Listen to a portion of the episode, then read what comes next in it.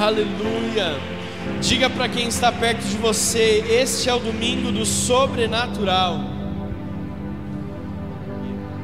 Este é o domingo do sobrenatural, querido. Em nome de Jesus, você pode se assentar, nós estamos felizes. Você que está na sua casa, tome o seu lugar, mas não se distraia com, é, com nada, não se distraia com um cachorro, com um gato, não se distraia com a televisão, com nada, com o seu celular, mas que você fique conectado, porque o Espírito Santo de Deus quer falar conosco. Eu não sei se você tem percebido, mas os dias têm passado muito rápido. Essa já é a terceira mensagem da série. Semana que vem será a última e esse mês voou.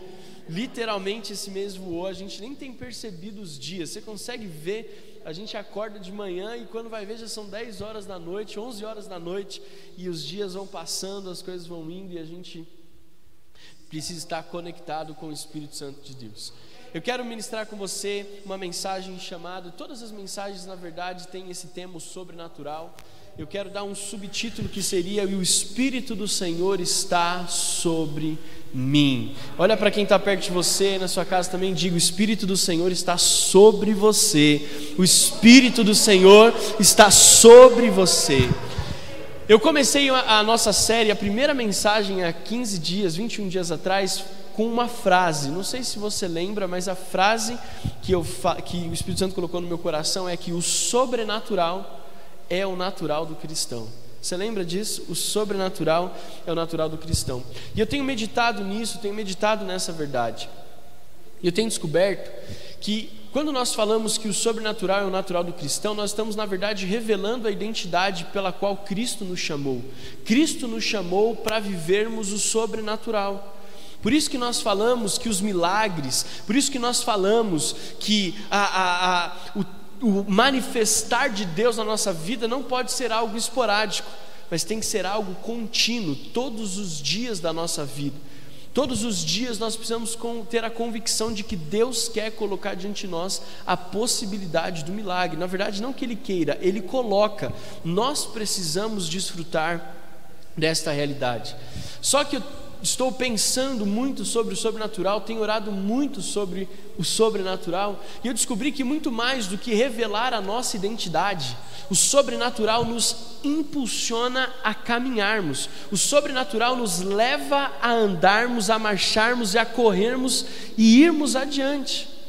O sobrenatural, ele não revela só quem nós somos em Cristo, eu sou filho de Deus e a maior característica do filho de Deus é o milagre, sim ou não?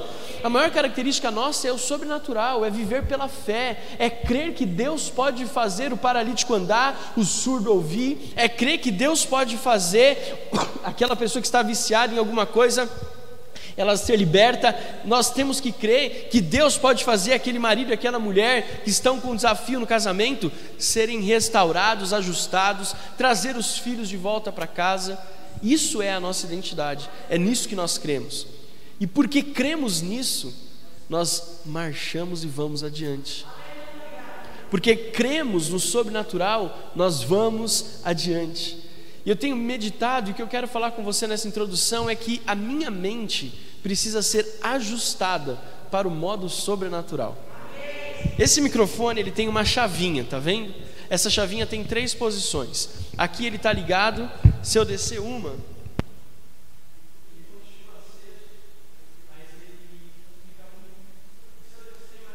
desliga completamente e não gasta a pilha. O que eu quero dizer para você nesse domingo é que nós precisamos, como cristãos, mudar essa chavinha que existe é, dentro de nós e sairmos do modo na, da naturalidade e irmos para o modo da sobrenaturalidade. Muitos de nós vivemos a nossa vida como cristãos terrenos, carnais, se dá para se chamar cristãos assim. E eu não estou bravo com você, só estou trazendo uma, uma realidade, amém? Não estou te acusando de nada, só mostrando para você. E nós precisamos mudar uma chavinha. E essa chavinha ela tem que ir para o modo sobrenatural. Eu creio que Jesus está às portas. Se você crê nisso, Semana passada, Davi Maia falou algo que me marcou. Eu fiquei martelando aquilo a semana inteira. Antes a gente falava que Jesus estava voltando, né? Agora ele falou que já virou, pôs a mão na maçaneta, já virou a porta, ela já está meio aberta. Eu creio nisso. E pensando nisso, eu não posso me conformar com a naturalidade, eu tenho que me colocar no modo sobrenatural, porque é isso que Deus espera, principalmente no final dos dias. Que essa chavinha mude. Vamos fazer aqui uma, um ato profético. Crente é tudo maluco, né? Pega a sua mão e faz de conta que aqui no lado da sua mente tem uma chavinha. E ela está talvez no modo normal. E você vai subir ela para o modo sobrenatural quando eu contar até três. Um, dois, três. Subiu. Aleluia. Você pode aplaudir ao Senhor. Nós somos crentes sobrenaturais. A partir de hoje, nós nos comportamos diante dos desafios da vida de forma sobrenatural. Eu amo Gálatas capítulo 5, versículo 24, o apóstolo Paulo ele diz o seguinte: Se vivemos no espírito, andemos também no espírito. Gálatas 5, 24, é isso que está aí? Hã? Eis que estão em Cristo crucificaram a carne com as suas paixões e os seus. Meu Deus, deixa eu confirmar aqui, Senhor da glória. Gálatas 5, 24. Será que eu peguei o texto errado? Eu acho que é esse mesmo. Enquanto isso, você vai dando um glória a Deus aí, amém? Aleluia.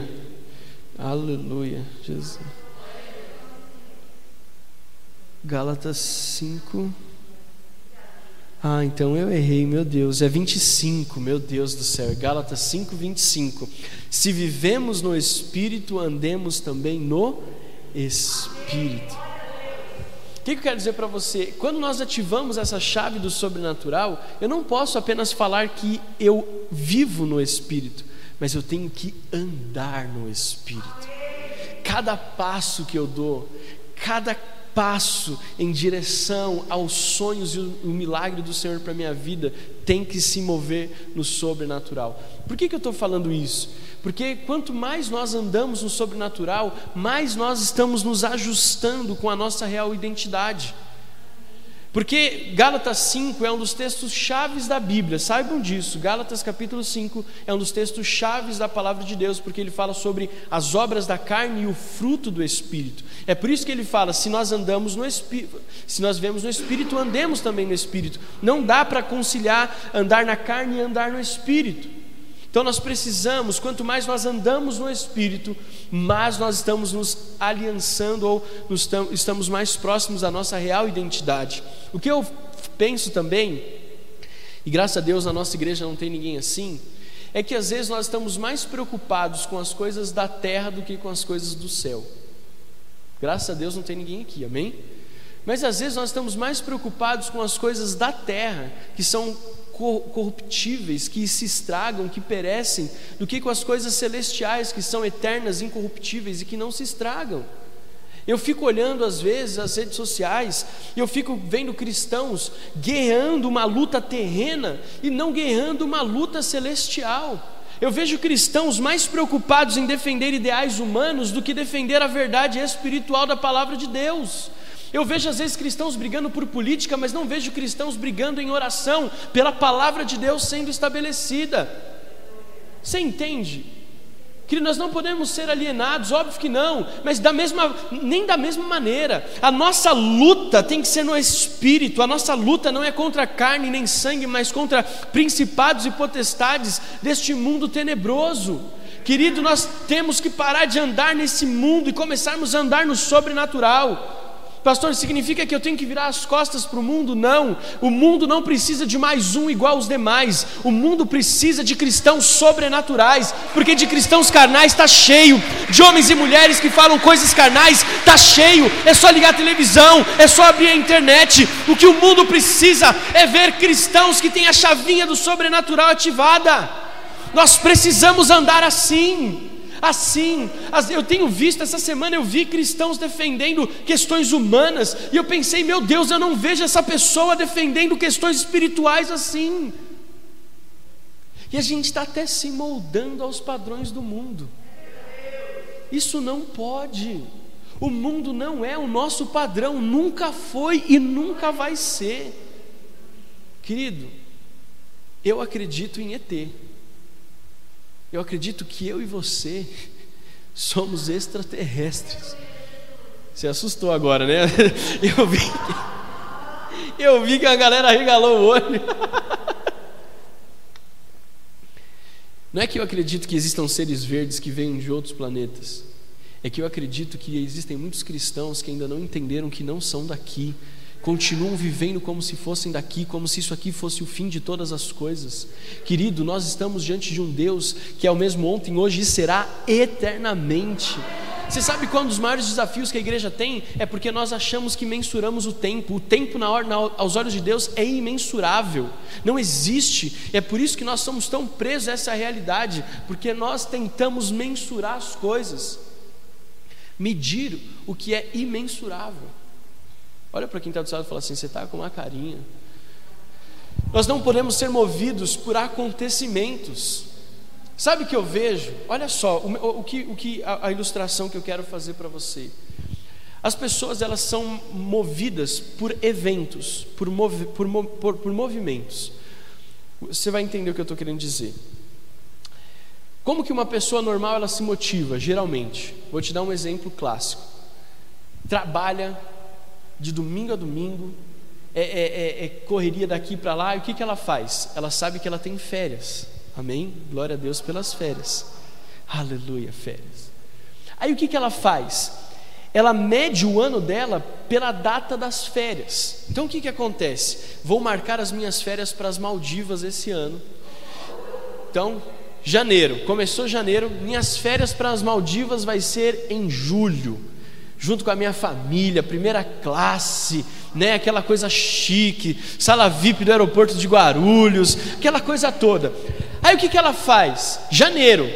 Ela trabalha todos os dias sem problema nenhum, porque ela está na cabeça dela natural, a chavinha natural.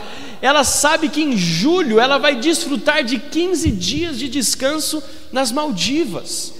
Então, ela não tem problema de acordar cedo, ela não tem problema, vai trabalhar motivado, aleluia! Porque em julho eu vou para as Maldivas. Mas aí o que, que acontece? Chega julho, você vai, curtiu as suas férias, quando você volta. Se você não se planejou direito, tem que pagar as férias.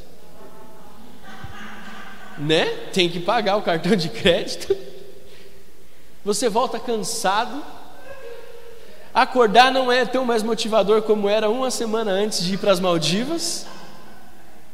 E aí o que, que você faz? Marca outra viagem. Isso é cabeça natural. Sabe por quê? Porque quem é sobrenatural sabe que todos os dias é possível viver uma experiência melhor do que ir para as Maldivas. Qual é essa experiência? É a possibilidade do milagre é a possibilidade do sobrenatural. Agora, Deus não quer te levar para as Maldivas? Gente, lógico que quer. Ele vai te levar, inclusive. Mas isso não pode ser a nossa motivação para estarmos animados todos os dias quando o despertador toca. Isso é uma mudança. Se nós vivemos em Cristo, no Espírito, andemos também, nos movamos também em Espírito. Nós precisamos saber que a capacidade do milagre é ir adiante. Sabia que o milagre, uma das características do milagre é ir adiante. Eu vivo o milagre e isso me motiva a ir adiante. Você não precisa esperar umas férias para poder se mover por alguma coisa. Se você vive no sobrenatural, todo dia você sabe que tem algo te impulsionando, tem algo te levando adiante, tem algo que pode te colocar numa posição que você jamais imaginou que poderia estar.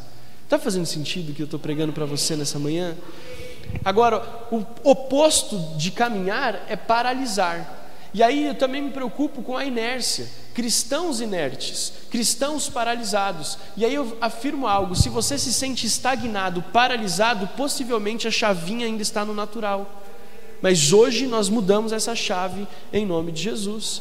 Eu estava meditando nessa mensagem e um texto saltou à minha mente, ao meu coração, Lucas capítulo 10, versículos 17 a 21. E esse texto, ele, ao meu ver, ele ilustra um pouco daquilo que nós estamos comentando aqui.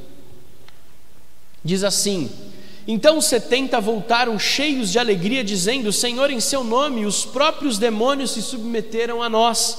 Jesus lhe disse: Eu vi Satanás caindo do céu como um relâmpago. Eis que eu dei a vocês autoridade para pisar em cobras e escorpiões e sobre todo o poder do inimigo, e nada, absolutamente nada, lhes causará dano. No entanto, alegrem-se, não porque os espíritos se submetem a vocês, e sim porque o nome de cada um de vocês está registrado no céu. Naquela hora, Jesus exultou no Espírito Santo e exclamou: Graças te dou, ó Pai, Senhor do céu e da terra, porque escondestes estas coisas dos sábios e instruídos e revelastes aos pequeninos. Sim, ó Pai, porque assim foi do teu agrado. Gente, essa semana esse texto ele abriu os meus olhos para algo que eu nunca tinha percebido. Porque a gente olha esse texto como se Jesus estivesse dando uma repreensão nos discípulos, sim ou não? Para aí, vocês estão vocês não têm que se alegrar porque o demônio se submete. Não, Jesus nunca falou isso, no sentido de repreendê-los porque eles estavam alegres porque o reino de Deus estava sendo pregado. O que, que Jesus estava dizendo? Jesus estava dizendo assim: cuidado para vocês não andarem no natural, ativa a chavinha do sobrenatural. Olha o que Jesus estava dizendo. A minha percepção do Espírito nesse texto é a seguinte: alegrem-se, porque vocês entenderam que o reino de Deus é movimento porque o sobrenatural é constante. Olha o que ele diz: não se alegrem porque os demônios se submetem, alegrem-se porque o nome de vocês está arrolado nos céus. O que, que Jesus está dizendo? Alegrem-se, porque o que vocês viveram hoje, vocês vão viver todos os dias da sua vida, porque o nome de vocês já está nos céus, a eternidade já é uma realidade. Ou seja, quem anda no sobrenatural não pode estar paralisado, tem que estar se movendo tem que estar caminhando. E todas as vezes que os discípulos se moviam, caminhavam, o milagre sobrenatural de Deus era uma realidade. Os enfermos eram curados, os endemoniados eram libertos e o reino de Deus era pregado. Amém, gente? Então entenda, o sobrenatural não é apenas a minha identidade, o sobrenatural é o que me impulsiona, o sobrenatural é o que me move, o sobrenatural é o que me faz despertar todos os dias, todos os dias de manhã com alegria. Querido, essa semana o Espírito Santo me acordou todos os dias de madrugada, como há muito tempo não me acordava. Mas eu saltava na cama muito diferente do que era antigamente. Sabe? Porque eu até gostava, gosto de orar, gosto mesmo. Só que eu confesso que às vezes eu levantava naquela manhã naquele bode, falei, Senhor, é porque eu te amo muito. Mas essa semana eu acordava, eu despertava numa animação, porque eu sabia que ia me encontrar com Deus. O sobrenatural não diz respeito apenas da minha profissão de fé, mas o sobrenatural de Deus diz a respeito de como eu ando nessa terra, de como eu enxergo o caos, de como eu enxergo as circunstâncias que estão à minha volta. Querido, deixa eu te falar algo. Glorifique o Senhor pelas tribulações que te aparecem porque é nessas tribulações que você vai ver a maior manifestação do Espírito Santo de Deus na sua vida. E é essas maiores tribulações que farão você ter mais ousadia e coragem para continuar marchando, para continuar avançando. A nossa fé não diz respeito somente a mim, mas também como eu compartilho com as pessoas que estão à minha volta. Eu quero ler com você um texto e eu quero convidar você a ficar de pé em nome de Jesus. Nós vamos ler o texto do profeta Isaías, uma vez que você entende que o sobrenatural te move, o sobrenatural de Deus te impulsiona, eu quero ler com você Isaías 61, versículos de 1 a 3. Isaías 61, de 1 a 3. Deixa eu só abrir aqui. Esse é um texto que muitos de nós conhecemos. É um texto que está muito claro na nossa vida e a gente já leu, já, você já ouviu pregações sobre ele muitas vezes. Mas diz assim: o Espírito do Senhor Deus está sobre mim, porque o Senhor me ungiu para pregar as boas novas aos pobres. Enviou-me a curar os quebrantados de coração, a proclamar libertação aos cativos e a pôr em liberdade os algemados, a apregoar o ano aceitável do Senhor e o dia da vingança do nosso Deus, a consolar todos os que choram e a pôr os que choram em Sião uma coroa em vez de cinzas, óleo de alegria em vez de pranto, manto de louvor em vez de espírito angustiado. Eles serão chamados carvalhos de justiça, plantados pelo Senhor para a sua glória. Você pode aplaudir ao Senhor em nome de Jesus. Feche teus olhos, vamos orar. Pai, nós te entregamos essa mensagem nas tuas mãos. Deus, nós entendemos que muito mais do que a nossa identidade e a forma como nós nos movemos o sobrenatural de Deus. Hoje, uma chave foi mudada na nossa mente. Nós não somos cristãos carnais, nós não somos, Pai amado, homens e mulheres carnais, pelo contrário, nós vivemos e andamos, nos movemos pelo Espírito, nós nos movemos pelo sobrenatural.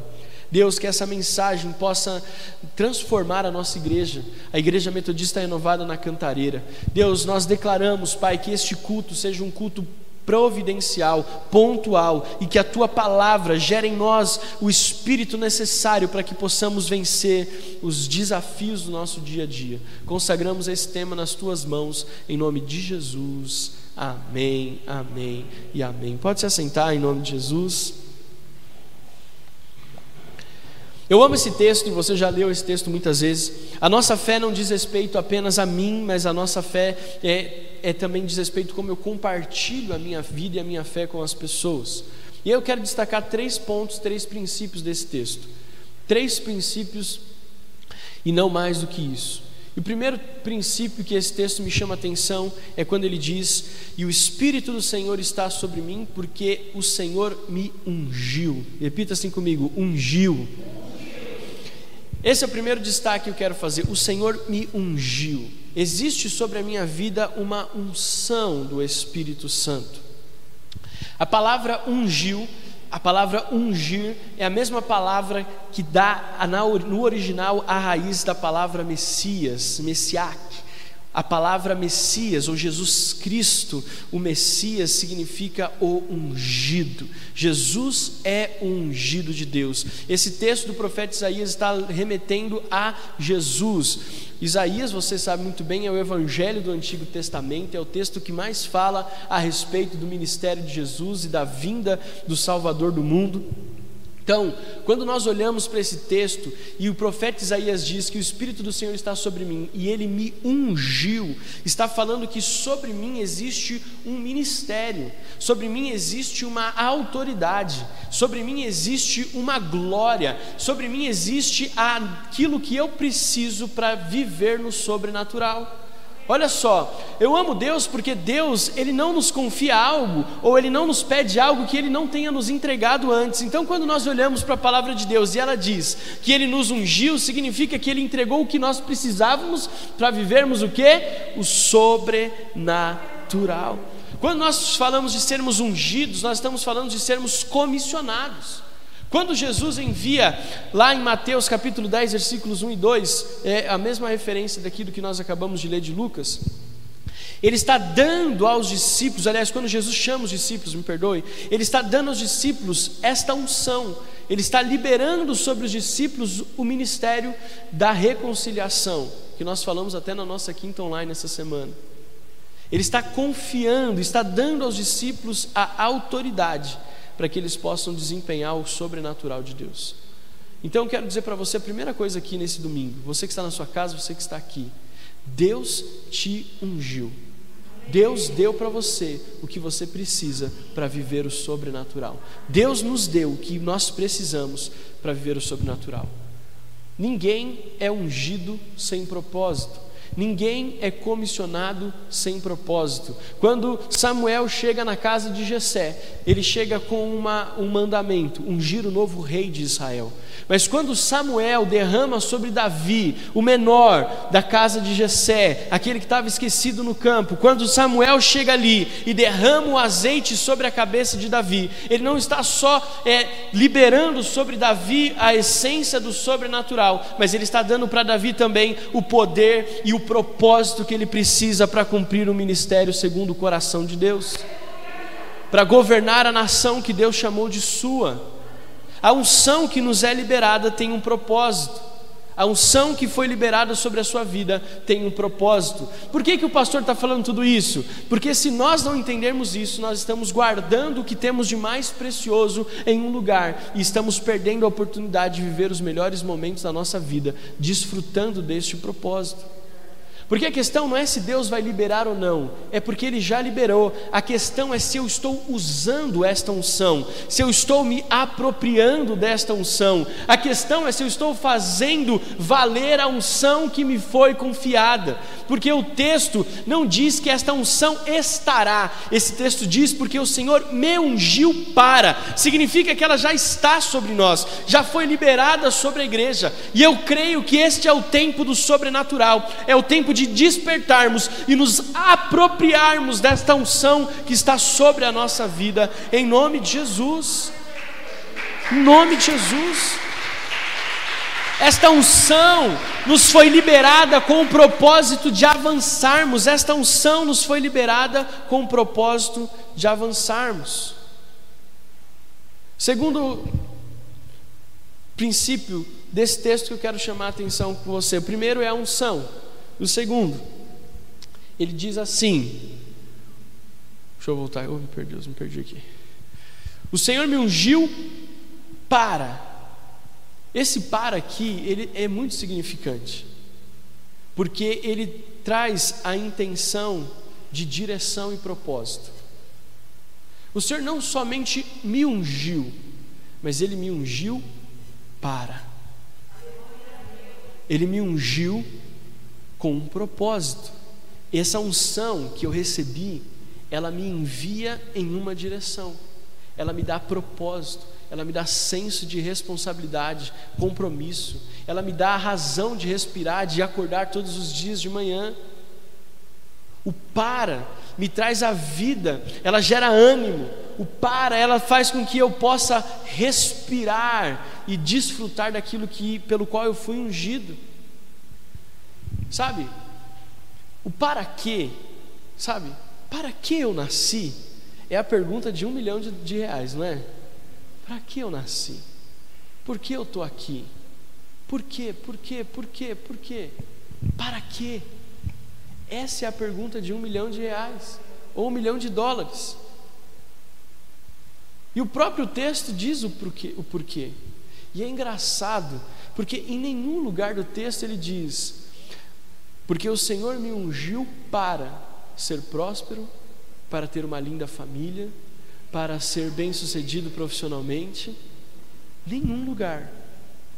Calma que a gente já vai chegar lá, né? Porque não estou falando que você não vai ser próspero em nenhum momento da sua vida. Mas ele está dizendo que o Senhor me ungiu para revelar o sobrenatural. Em resumo, o para, o porquê eu fui ungido, é para revelar o sobrenatural. Por que tem cristãos parados, paralisados, infelizes? Porque eles estão caminhando e tentando gerar o que Jesus não pediu. Porque o que, que Deus nos ordenou? Que nós possamos promover o sobrenatural. Quando nós promovemos o sobrenatural, quando nós andamos promovendo o sobrenatural, querido, Deus, ele se move e ele ouve aquilo que está no nosso coração e todas as demais coisas nos serão acrescentadas. Mas o mais importante da nossa vida é o para que nós somos ungidos. E para que nós somos ungidos? Para liberarmos o sobrenatural de Deus na vida das pessoas. Então, se você acha que a sua vida não tem sentido, ou se você está procurando a resposta de um milhão de reais, se você está procurando a resposta, para que eu nasci, por que eu estou aqui, aqui? Por que eu moro onde moro? Por que casei com quem casei? Por que tenho a família que tenho? Por que isso? Por que aquilo? Deixa eu te dizer, é para que você possa revelar o sobrenatural de Deus nessa terra, para que nós possamos nos mover nesse sobrenatural. Terceiro e último ponto desse texto que eu quero destacar. Hoje a mensagem foi relâmpago. Isaías diz: para pregar as boas novas aos pobres. Enviou-me a curar os quebrantados de coração, a proclamar libertação aos cativos, a pôr em liberdade os algemados, a apregoar o ano aceitável do Senhor e o dia da vingança do nosso Deus, a consolar todos os que choram e a pôr sobre os que choram em Sião uma coroa em vez de cinzas, óleo de alegria em vez de pranto, manto de louvor em vez de espírito angustiado. Temos que ser portadores de milagres. Você foi ungido para ser portador do sobrenatural. Você foi ungido para ser portador do milagre. É por isso que nós não podemos é, andar na carne, nós precisamos andar no espírito. Porque senão nós perdemos o, o, a direção da nossa vida. Aonde andarmos, precisamos deixar a marca do sobrenatural. Aonde eu pôr os meus pés, eu preciso deixar ali a marca do sobrenatural. Aonde eu for, aonde eu trabalho, com quem eu me relaciono, eu preciso deixar ali a marca do sobrenatural. Eu preciso que as pessoas vejam Cristo em mim, que, eu, que as pessoas vejam o sobrenatural de Deus, para que elas tirem o foco desse mundo caótico, desse mundo tenebroso e comecem a enxergar a região celestial celestial, a glória eterna que já nos foi revelada por Cristo Jesus, nós precisamos deixar as nossas marcas, a marca do sobrenatural. Não apenas em condutas passivas, porque tem uma, uma, uma, uma expressão, existe dentro da, da, igreja evangélica, uma teoria da passividade, evangelística, passividade evangelística. Não, eu sou a Bíblia. Então as pessoas leem Jesus em mim. Eu creio muito nisso. Eu creio que as pessoas têm que ler a Bíblia em nós, nós temos que ser o testemunho. Mas algumas pessoas levam isso para passividade. O que, que elas fazem? Não falam de Jesus, não oram pelos enfermos, não evangelizam os necessitados. Por quê? Porque eu sou a Bíblia, então as pessoas vão ver Jesus em mim. Isso funciona? Funciona. Mas não é isso que Jesus espera de mim e de você. Ele espera que eu e você sejamos intencionais que nós sejamos ativos. Não passe a sua vida inteira sem que você tenha parado alguém para falar de Jesus, sem que você tenha orado por alguém que esteja enfermo. Nós precisamos nos posicionar. Ai, eu, eu, eu sou um cristão e eu ando e, e eu oro para que a glória de Deus se manifeste na minha vida, como se manifestava na vida dos apóstolos. Pedro, Paulo, que a sombra, o lenço curavam. Gente, isso é lindo. Mas esse mesmo Pedro que a sombra curava é aquele que chegou diante do paralítico no templo, na porta formosa, e diz: Não tenho ouro, não tenho prata, mas o que eu tenho, isso eu te dou, em nome de Cristo Jesus, levanta e anda. Mas a igreja está na, no mover da passividade. Eu sou a Bíblia. Só que a Bíblia está fechada. Está aqui comigo, gente? Está mesmo? Vocês estão aqui comigo? Deus, em nome de Jesus. Então nós não podemos ter condutas passivas, mas atitudes premeditadas, atitudes pensadas, oportunidades agarradas.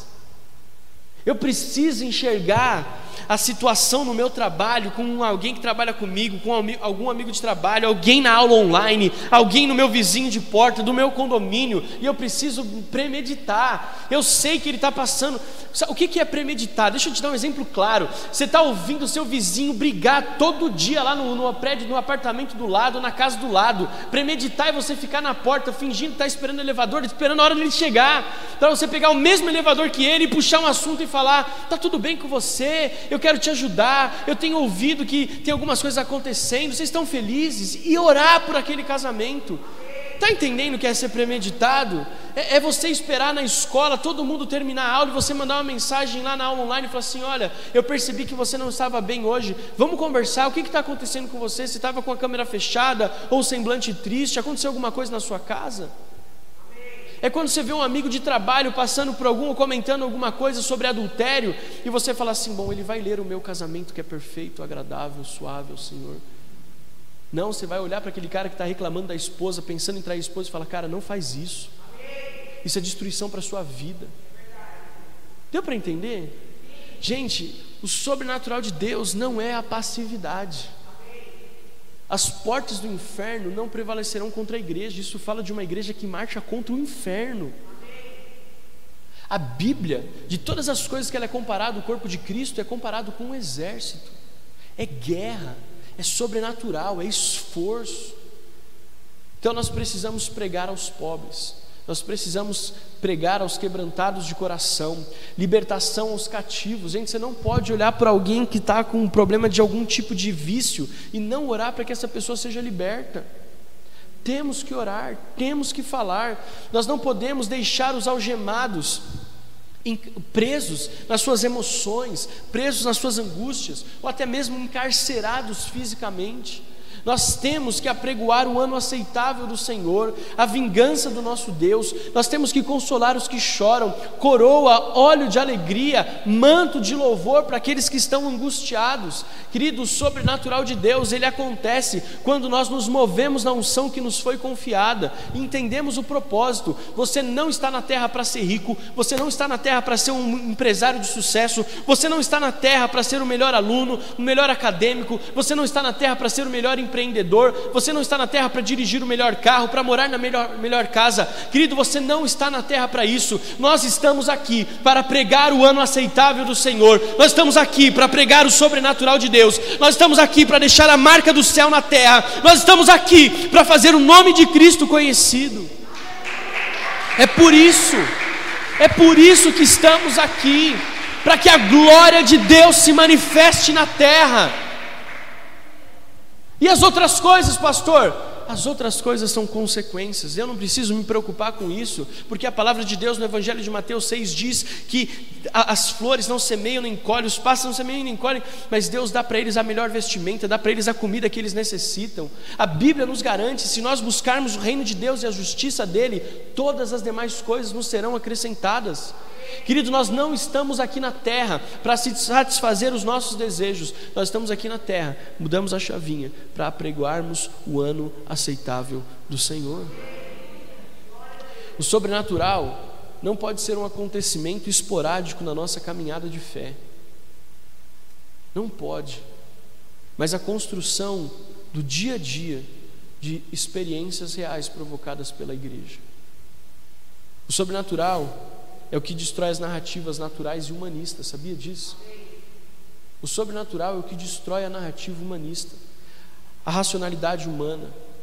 O sobrenatural, ele deixa aqueles que têm muitos argumentos sem argumento nenhum.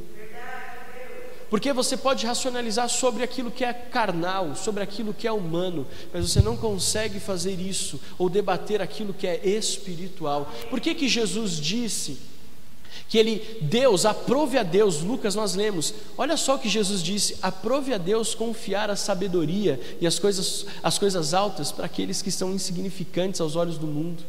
Por que, que a Bíblia fala que, as, que Deus ele usa as coisas loucas desse mundo para confundir as sábias? O cara pode passar a vida inteira estudando, mas como ele reage diante de alguém que estava morto e ressuscitou? Como que ele reage diante de alguém que não ouvia e volta a ouvir? Como que ele reage diante de alguém que estava com o casamento destruído e foi, re, e foi restaurado? Não tem argumento que fale. É por isso que eu não me preocupo muito com essas narrativas humanas, porque eu entendo que quando a igreja se levantar com cristãos sérios, essa narrativa cai por terra, porque a glória de Deus ela destrói toda a narrativa humana. A palavra de Deus é o centro da nossa vida. A palavra de Deus, querido, isso aqui que nós pregamos, ela sobressai sobre toda a cultura humana. Não é a cultura de uma igreja evangélica, é a cultura de um reino, é a cultura de um reino que tem um rei, e esse rei nunca perdeu uma batalha. Esse rei, ele anda no sobrenatural sobrenatural, Ele faz o morto, o morto levantar, Ele faz a família ser restaurada. Esta é a realidade da nossa fé. A nossa realidade, a nossa fé não está baseada no que nós lemos na internet. A nossa fé, o sobrenatural, está baseado naquilo que as Escrituras já nos declararam. Nós precisamos andar nessa fé. Ah, mas você é, é, é esquerda ou direita? Não, eu sou do centro. Cristo Jesus que me redimiu dos pecados. Você é negacionista ou você não é negacionista? Não, eu sou daquele que crê que quando eu oro pelo enfermo, ele é curado. É desse que eu sou. Porque senão, não tem sentido a pregação do Evangelho. Não tem. Eu estou me sentindo pregando no começo da minha vida, quando eu pregava para jovens. Sabe aquela pregação meio maluca? É, é isso que eu estou sentindo. Às vezes a gente floreia tanto, pode ficar de pé.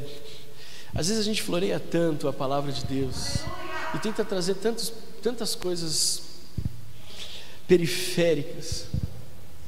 Você entendeu a mensagem de hoje? Você que está em casa, coloque eu entendi. Deu para receber? Deu para receber?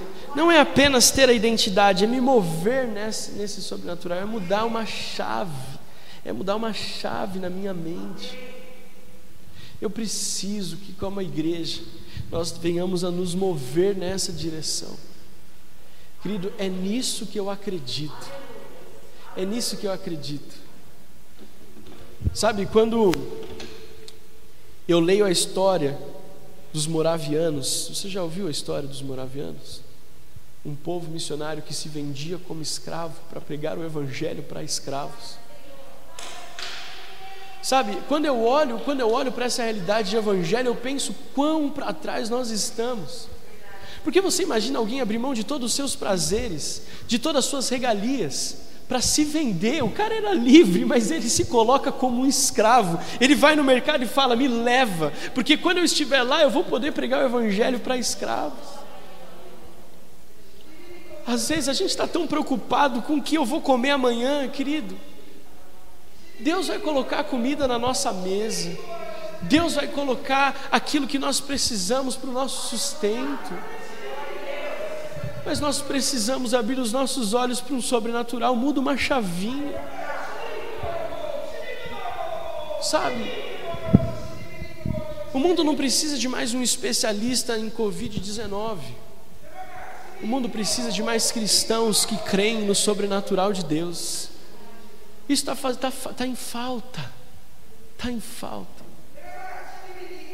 Eu quero convidar você a cantar essa canção que é o tema da nossa, da nosso mês de, de junho. E que você, diferente do que talvez tenha feito até aqui, você possa se entregar por completo. Existe uma unção sendo liberada sobre a nossa igreja.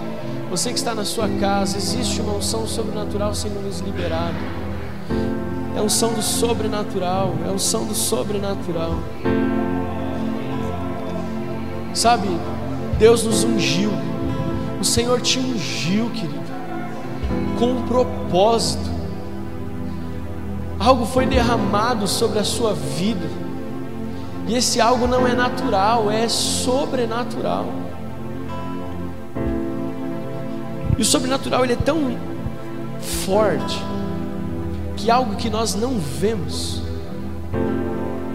conseguimos tocar. O que nós não vemos conseguimos tocar.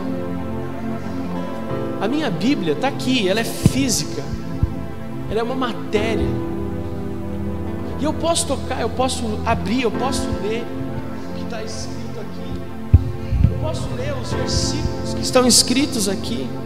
Por exemplo, vocês são o sal da terra. Ora, se o, se o sal vier a ser insípido, como lhe restaurar o sabor para nada mais presta senão para ser lançado fora e pisado pelos homens? Vocês são a luz do mundo, não se pode esconder uma cidade situada no alto de um monte, nem se acende uma lâmpada para colocá-la debaixo de um cesto, mas num lugar adequado onde ilumina bem todos os que estão na casa assim brilhe também a luz de vocês diante dos outros, para que vejam as boas obras que vocês fazem e glorifiquem o Pai de vocês que está nos céus. Essa Bíblia eu abro, eu leio, eu manuseio, mas o sobrenatural de Deus é tão forte que eu não toco, não vejo, mas ele se manifesta na minha vida e ele se sobressai. Guarde isso no seu coração o sobrenatural de Deus, ele sobressai, ele prevalece sobre o natural. Eu profetizo que você vai orar por enfermos essa semana, e eles serão curados. No seu trabalho, na sua escola, na rua, no condomínio, Deus vai colocar enfermos na sua frente e você não terá dúvidas da palavra que o teu pastor que te ama liberou sobre você. Você vai lembrar de mim dizendo: ore por ele, ore por ela, e ele será curado, e ela será curada. Deus vai colocar pessoas na sua empresa, no carro que você dirige, e Deus vai falar assim: eu quero que você ore por esta pessoa ore pela, pelo estômago dela, ore pela dor nas costas que ela está sentindo. Mas Deus, ela não falou que está sentindo nada, mas eu estou dizendo para você o que ela tem. Ore, porque ela será curada agora. Querido, certa vez eu estava, como eu falei no começo do meu ministério, quando eu pregava mais assim ousadamente, meio para jovem, é só paulada, né? Vocês são jovens do Senhor, aleluia. A Adriana que está em casa me assistindo, ela vai lembrar disso. Eu não era pastor, o ano era 2007. Um ano antes de eu casar, nós estávamos naquele acampamento lá, o, que foi o primeiro encontro que a gente fez, que tinha um monte de gente, que a gente fez o arrebatamento, lembra disso? Do arrebatamento, que a gente fez aquele arrebatamento. Gente, aquele acampamento, você não estava, né? Aquele acampamento foi a coisa mais louca que eu já vivi na minha vida com Deus. A gente fez, para você ter uma ideia, no final a gente fez uma simulação do arrebatamento. A gente pegou um grupo dos quase 200 jovens que estava ali, escondeu eles na mata, na madrugada. A gente fez um negócio tão louco que a gente colocou chinelo no, no, banho e ligou o chuveiro e deixou o chuveiro, a água caindo em cima do chinelo. A gente pegou algumas pessoas, elas vestiram uma roupa e fez questão que todo mundo do quarto visse elas vestidas com aquela roupa. Depois elas trocaram de roupa na madrugada, deixaram aquela roupa estendida na cama e saíram. E nós ficamos cerca de uma hora. E algumas outras pessoas ficaram e começaram: cadê o Alex? Cadê a Adriana? Cadê tal pessoa? Cadê? Cadê? E aquela, o pessoal começou a levantar atordoado e via um chuveiro ligado à cama e sumiu, sumiu, sumiu. Gente, que negócio, isso aí foi o menor de tudo que a gente fez. Mas eu me lembro que numa noite nós estávamos pregando sobre libertação. E a Adriana tinha um problema muito sério na casa dela, com os pais dela, com a família dela. E eu me lembro que chegou uma menina endemoniada. Endemoniada. Ali, naquele acampamento, era muitas, muita, muita, muita manifestação de pessoas que é, endemoniadas ali, mas para serem libertas, amém? Porque Deus, quando revela, é para libertação. E eu lembro que aquela menina chegou e eu estava ali orando. E aí a Adriana estava do meu lado chorando, e era sobre libertação, era sobre família. E aquela menina veio, e eu conheci a história daquela menina, e eu olhei para Adriana, olhei para a menina, e o Espírito Santo falou assim para mim: pede para Adriana orar por ela. Mas você vai falar para Adriana o seguinte: você está clamando pela libertação da sua família. E Deus falou assim para mim: fala para ela, enquanto você ora por esta menina, sobre libertação da família dela, eu vou estar libertando a sua família. E quando eu falei isso para Adriana, ela chorava e ela foi, e ela, mas eu não tenho autoridade para isso. Deus te ungiu para. A autoridade não está no que você tem, a autoridade está em quem Ele é. E ela foi e orou, e aquela menina caiu ali e foi liberta daquela possessão demoníaca.